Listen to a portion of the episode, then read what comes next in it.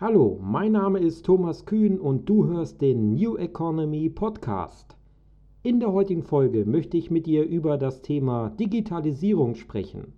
Welche Jobs werden durch die Digitalisierung wertvoller werden und welche werden zerstört?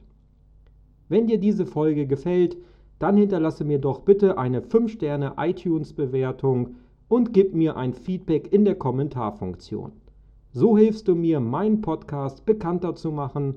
Vielen Dank für deine Hilfe. Starten wir aber nun mit dem heutigen Thema. Viel Spaß beim Hören. Eines ist Fakt. Der technologische Fortschritt wird Jobs kosten. Und es wird kaum einen Beruf geben, der sich nicht grundlegend verändern wird. Aber das war in der Geschichte der industriellen Revolution immer der Fall. Eine technische Revolution hat die andere gejagt, dadurch sind Tätigkeiten weggefallen und die Menschen, die sie erledigten, hatten keine Arbeiten mehr oder mussten sich andere Arbeit suchen. Das hat die Wirtschaft in den meisten Industrienationen nicht davon abgehalten, langfristig zu wachsen und die Arbeitslosenrate meistens in den Griff zu bekommen. Das Besondere an der Digitalisierung ist im Vergleich zu diesen vergangenen Fortschrittswellen eindeutig die Geschwindigkeit. Menschen, Regionen und Wirtschaftszweige werden nicht wie bisher Jahrzehnte Zeit haben, um den Wandel zu gestalten, sondern häufig, wenn es hochkommt, einige Jahre. Das duale Ausbildungssystem, worauf Deutschland so stolz ist, könnte uns da in die Quere kommen. Denn durch dieses System spezialisieren sich die Menschen sehr früh auf eine Kompetenz und eine Tätigkeit. Was aber tun, wenn diese verschwindet, weil sie innerhalb einiger Jahre ein Computer übernimmt, der sie besser und zuverlässiger erledigt, nie krank ist und weniger kostet? Durch die hohe Bedeutung der Industrie sind in Deutschland in der Tat viele Jobs gefährdet.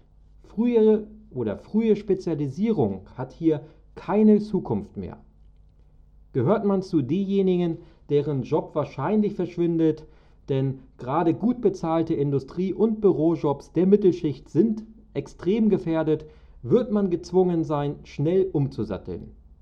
Extrem wichtig werden in den nächsten Jahren also Fähigkeiten dazuzulernen, Stichwort lebenslanges Lernen und Flexibilität. Bereits heute sollte sich unser Bildungssystem darauf einstellen, tut es sich leider aber nicht.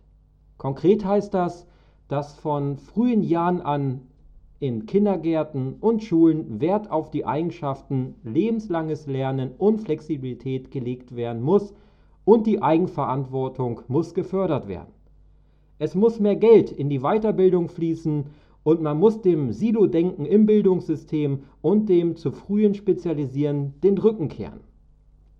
Wir brauchen neue Mechanismen und Modelle, die es erlauben, auch im Erwachsenenalter und auch wenn man womöglich die finanzielle Verantwortung für eine Familie trägt, sich Zeit zu nehmen für eine Umschulung oder eine Weiterbildung oder sogar für eine völlige Neuorientierung.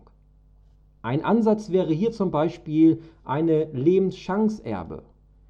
Hier würde jedem 18-jährigen Menschen ein Budget von beispielsweise 20.000 Euro zur Verfügung gestellt werden, den er oder sie zu einem beliebigen Zeitpunkt in der Zukunft nutzen könnte, um sich entweder weiterzubilden, Risiken wie für Selbstständigkeit einzugehen oder Auszeiten für die Pflege von Angehörigen zu nehmen. Das erscheint weitaus zielführender, als die Verlierer der Digitalisierung mit einem bedingungslosen Grundeinkommen ruhigstellen zu wollen.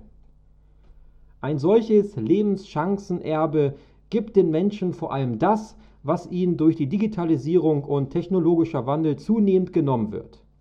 Die Freiheit, Eigenverantwortung und die Fähigkeit, ein selbstbestimmtes Leben zu leben, was uns durch die industrielle Revolution schon genommen worden ist. Eine andere Idee wäre die Schaffung eines Staatsfonds, wie ihn zum Beispiel Länder wie Singapur oder Norwegen haben. Ein solcher Fonds, der sich zum Beispiel aus Einnahmen einer reformierten, gerechteren Erbschaftssteuer speisen würde, könnte in Champions der Digitalisierung, die uns einen Teil der Gewinne die zum Beispiel die Dividenden von Google-Eigentümer Alphabet abwirft, in die Weiterbildung und Unterstützung derjenigen investieren, die in Deutschland der Digitalisierung zum Opfer gefallen sind. Es gibt aber nicht nur Abwehrstrategien zu entwickeln und die Transformation der Arbeitswelt als Drohung zu begreifen. Wie jede Entwicklung birgt die Digitalisierung auch Chancen auf dem Arbeitsmarkt. Und da meine ich nicht nur die Köpfe der Digitalisierung, also die Entwickler und Programmierer, für die es einen wachsenden Bedarf geben wird, sondern die zwischenmenschliche Dienstleistungen. Zwei entscheidende Komponenten besitzen nämlich Maschinen und Computer nicht. Kreativität und Empathie. Es wird noch eine ganze Weile dauern, ja wahrscheinlich gar nicht erst dazu kommen, dass Roboter das können, was Kunstschaffende, Designer, Pflegekräfte und Pädagogen alles leisten. Keine noch so moderne Geräte werden die persönliche Ansprache und die menschliche Wärme einer Altenpflegerin ersetzen. Gerade in einer Zeit, in der parallel die Anzahl älterer Menschen rasant steigen wird. Kein Programm wird eine geniale Idee für eine Kunstinstallation haben, die aus seinen Erfahrungen und Gefühlen schöpft. Und so wird in diesen Bereichen der Wert der Arbeit, die heute leider so wenig entlohnt wird, rasant steigen und besser bezahlt werden.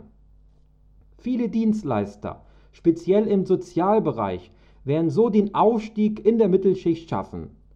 Wahrscheinlich ist daher auch, dass zwischenmenschliche Dienstleistungen, die heute nicht die Wertschätzung erfahren, deutlich an Wert gewinnen werden. Der Digitalisierung sollten wir nicht mit Angst begegnen, sondern jetzt schon mit politischen Instrumenten versuchen, sie zum Besten zu gestalten. Es gibt viele Gründe, optimistisch auf die digitale Zukunft zu schauen, die uns erlauben wird, uns auf das zu konzentrieren, was uns als Menschen ausmacht. Es ist nicht schlimm, dass Berufe wie Taxifahrer, Bankberater, Steuerberater, Lokführer, Einzelhändler und viele mehr in den nächsten Jahren wegfallen werden. Dafür werden andere Berufe deutlich mehr an Bedeutung gewinnen und es werden neue Jobs entstehen. Insgesamt gibt es kein Patentrezept gegen die Transformation von Jobs und Arbeit, die wegfallen wird, aber es gibt Ansätze wie eine Lebenschancenerbe, um diese klug zu begleiten.